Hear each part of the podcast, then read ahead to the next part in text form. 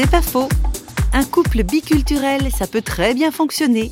Pour en témoigner, Gabriel Alonso, un musicien français marié avec une chanteuse anglaise. Dans, un couple, les questions de différence de culture, de différence de passé, d'histoire, je pense que s'il n'y a pas un moteur dans un couple qui est plus important que ces choses-là, ces choses-là finissent par prendre trop d'importance et elles finissent par presque te diviser. Elles peuvent te diviser. Parce qu'après, les gens se disputent pour une histoire de, culture, justement. Nous, on fait ça comme ça, et vous faites ça comme ça.